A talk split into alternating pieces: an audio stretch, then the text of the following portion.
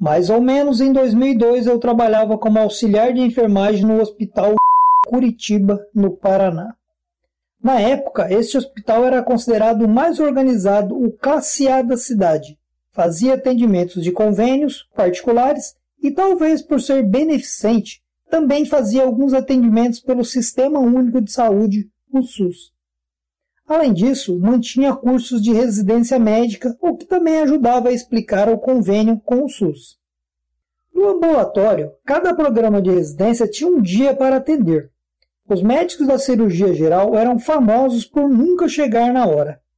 Este hospital atendia gente do Paraná todo. Tinham famílias inteiras que viajavam mais de 12 horas para buscar assistência nele. Chegavam antes e, na hora marcada, ficavam esperando a boa vontade dos médicos residentes, que muito raramente chegavam na hora marcada. Um dia, um agricultor muito simples do interior, que já estava esperando atendimento para sua filha há mais de duas horas após ter viajado mais de oito horas do interior até a capital, reclamou do atraso. Aliás, reclamou do atraso e do médico que, sem experiência e sem habilidade, maltratava sua filha. O médico, indignado e talvez para se defender, partiu para o ataque. Disse que a culpa dele maltratar a criança era do pai, que não tinha educado a filha para atender os pedidos da equipe médica. Depois ele saiu no corredor e gritou bem alto para que todos que estavam na sala de espera pudessem ouvir. Eu estou aqui fazendo um favor para vocês. Ninguém pode reclamar de atraso ou a gente para de atender e vai ser muito pior. Os outros dois médicos residentes que estavam com ele apoiaram a fala do colega. Mas será que em 2002 um atendimento pelo SUS, sendo ou não feito por residentes, ainda podia ser considerado favor?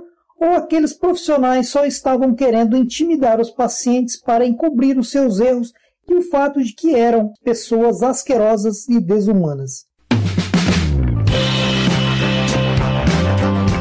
Olá, eu sou Hernando Valentim do Prado e este é o podcast da série SUS. Nessa edição vamos conversar um pouco sobre direito versus favor. Será que faz alguma diferença receber um favor ou ter um direito respeitado, seja pelo Estado, seja pelos profissionais de saúde? Se você conhece alguém com interesse nesse tipo de assunto, compartilhe essa produção com ele ou ela e se inscreva no canal e toque o sininho para ser notificado de outras publicações.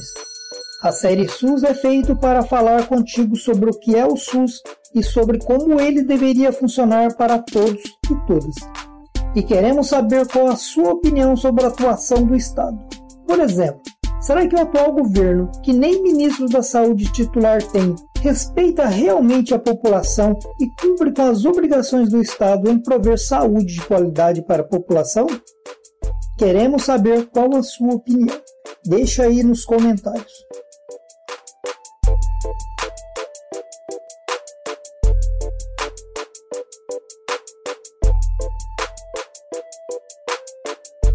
Até 1988, a saúde não era um dos seus direitos e nem de ninguém. O serviço público de saúde era mais ou menos um favor e não era para todos, só para os carentes. Talvez você possa até pensar: que bom que o Estado era sensível às dificuldades dos mais pobres. Afinal, tem gente que acredita que o Estado só deveria se preocupar em atender os mais carentes e não a toda a população, como o princípio da universalidade diz. Mas será que o Estado alguma vez se preocupou mesmo com os mais pobres? E você, caro amigo e amiga ouvinte do podcast da série SUS? Será que algum dia foi ingênuo a ponto de acreditar que o Estado brasileiro ou qualquer outro Estado se movimenta pelo interesse dos estratos mais pobres da sociedade? Quer dizer, será que a maioria dos políticos se preocupa com a população fora dos anos de eleições?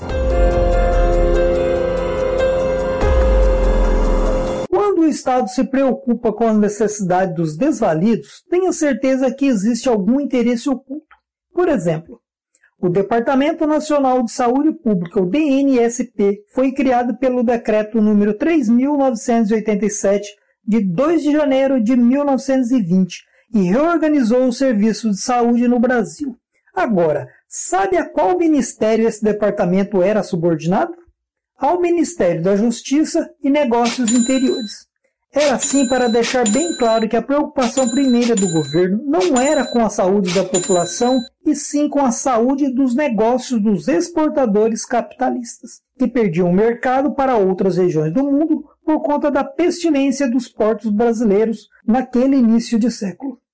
Nesse sentido, a tarefa de Carlos Chagas, o primeiro diretor do DNSP, era melhorar as aparências do Brasil e não exatamente melhorar a saúde do brasileiro.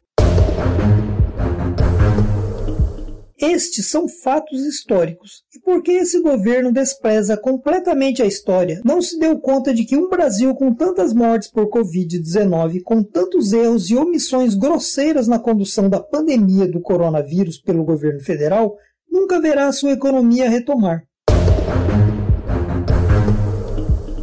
Doenças, epidemias e pandemias deveriam servir para relembrar que nenhuma economia resiste a situações de desprezo pela saúde da população. Mas como obrigar governantes a olhar para a história? Não tem como. Só podemos continuar falando e quem sabe em algum momento alguém vai ouvir.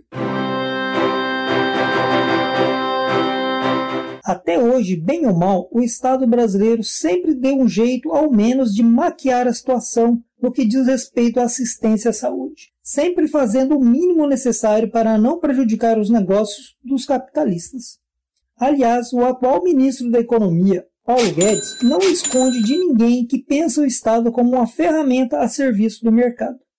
Mas, independente da vontade do ministro e até da vontade desse governo como um todo, desde 1988, saúde é um direito de todos e dever do Estado. Estará na minha mão, se Deus quiser o momento histórico da caneta que representará também as mãos de vocês que ajudaram a fazer esta carta, quando promulgaremos para o futuro e para a história a futura Constituição do Brasil.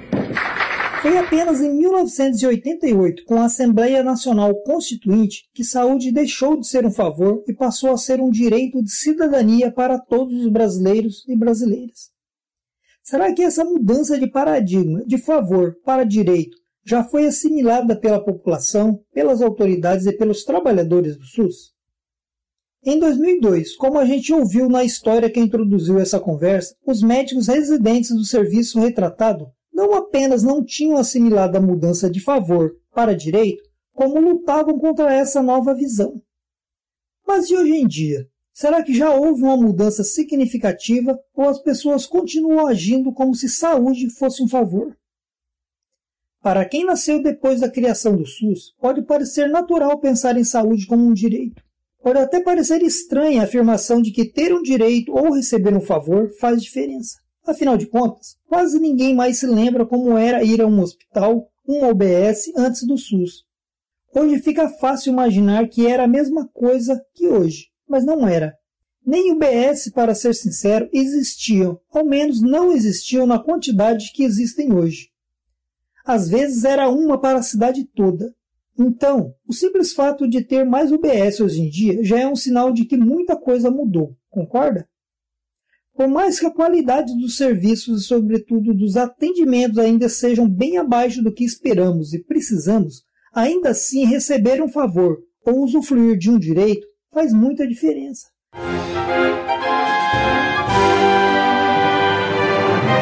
Sabe por que faz muita diferença entre ter um direito e receber um favor? Porque um favor, segundo o dicionário, é o que se faz para alguém de graça, sem obrigação, por bondade ou caridade. Isso quer dizer que do favor a gente não pode nem reclamar, já que é de graça e estão fazendo sem a gente merecer, sem a gente pagar pelo serviço. A fala do médico gritando para a recepção que estavam fazendo um favor era isso que queria dizer, ou seja, que não deveriam reclamar, já que estavam sendo atendidos de graça, que é outra maneira de dizer que é um favor. Já o direito é outra coisa. Direito não se negocia, é seu. E no caso da saúde, a Constituição Federal de 1988 diz que é obrigação do Estado. E se é seu direito, significa, entre outras coisas, que não é de graça, que não é um favor. Cada vez que você aceita que alguém diga que no SUS o atendimento é de graça ou que você mesmo pense e fale isso, está reforçando na cabeça das pessoas que o atendimento pode não ter qualidade, uma vez que é um favor. Não é. Por isso, nunca aceite que diga e nunca fale que o atendimento no SUS é de graça, pois não é, é pago e é bem caro. Saúde, hoje no Brasil, é um direito de cidadania e um dever do Estado está escrito no capítulo 198 da Constituição Federal de 1988. Muita gente reclama com razão dos serviços públicos de saúde. E o simples fato de poder reclamar quer dizer muita coisa. Sabe por quê? Porque é perfeitamente possível reclamar quando nos negam direito. Mas quando não temos direito a nada, dá para reclamar de alguma coisa?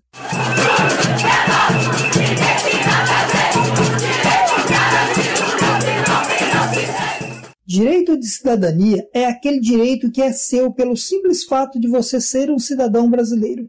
E se esse direito não for respeitado, não apenas você como cidadão, mas todas as pessoas perdem dignidade, inclusive o Estado, os governos e as instituições. Antes da criação do Sistema Único de Saúde, o SUS, Apenas pessoas com carteira assinada tinham direito a atendimento nos poucos hospitais e unidades de saúde que existiam. As outras pessoas precisavam pagar por serviços particulares e quem não podia pagar tinha que recorrer às Santas Casas de Misericórdia, que sempre foram hospitais de caridade da Igreja Católica. Existiam também serviços de caridade de outras igrejas, os hospitais universitários e um ou outro serviço de saúde pública. Mesmo assim, as pessoas só eram atendidas como indigentes e não como dignas de direito.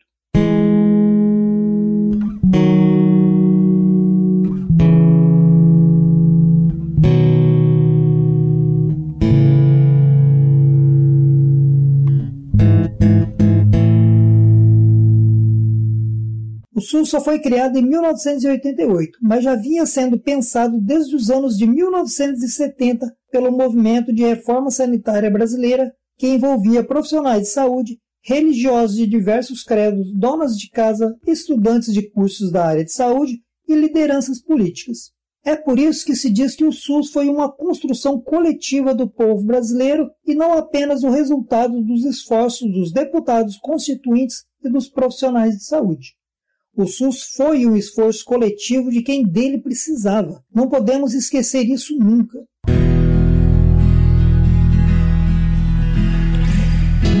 Pois é, se a gente não fala sobre isso, fica parecendo que o SUS foi um presente. E como ainda não funciona tão bem em todo lugar, parece um presente de grego, como se diz. Mas não foi. O SUS foi pensado para atender os direitos de quem quase não tinha nenhum direito. É por isso que temos que valorizar e brigar para que o SUS funcione cada dia melhor, porque sabemos que sem o SUS a coisa poderia ser ainda pior.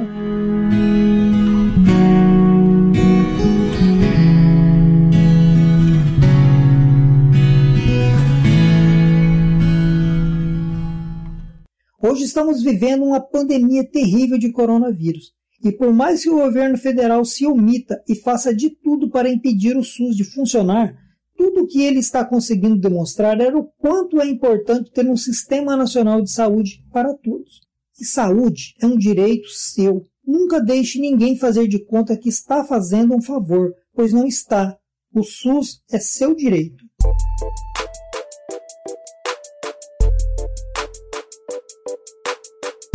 Chegamos ao fim dessa edição do podcast da série SUS, mas nós não queremos falar sozinho. Queremos te ouvir também. Se você tem uma boa história sobre o SUS, seja você usuário ou trabalhador, conte pra gente. Grave um áudio com sua história e nós nos comprometemos em divulgá-la aqui no podcast da série SUS.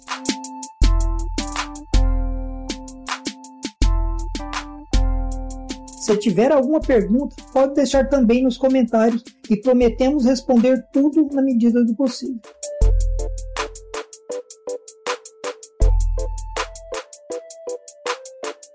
Até o próximo episódio e não deixe de nos contar o que achou desse programa. Basta deixar sua opinião nos comentários. As seguintes pessoas são benfeitoras e benfeitores da série SUS e nos ajudaram a levar essa produção até você. Marta Luiza Dias, Pedro Guilherme B. Jardim, Gildeci Alves Delira, Aristóteles Cardona, Fernando Rocha Lucena Lopes, Luênia Kelly Alves Rocha de Araújo, Eimar Mourão Vasconcelos.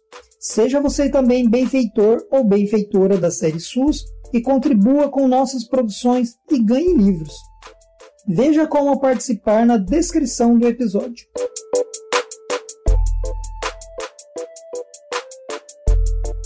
Até a próxima!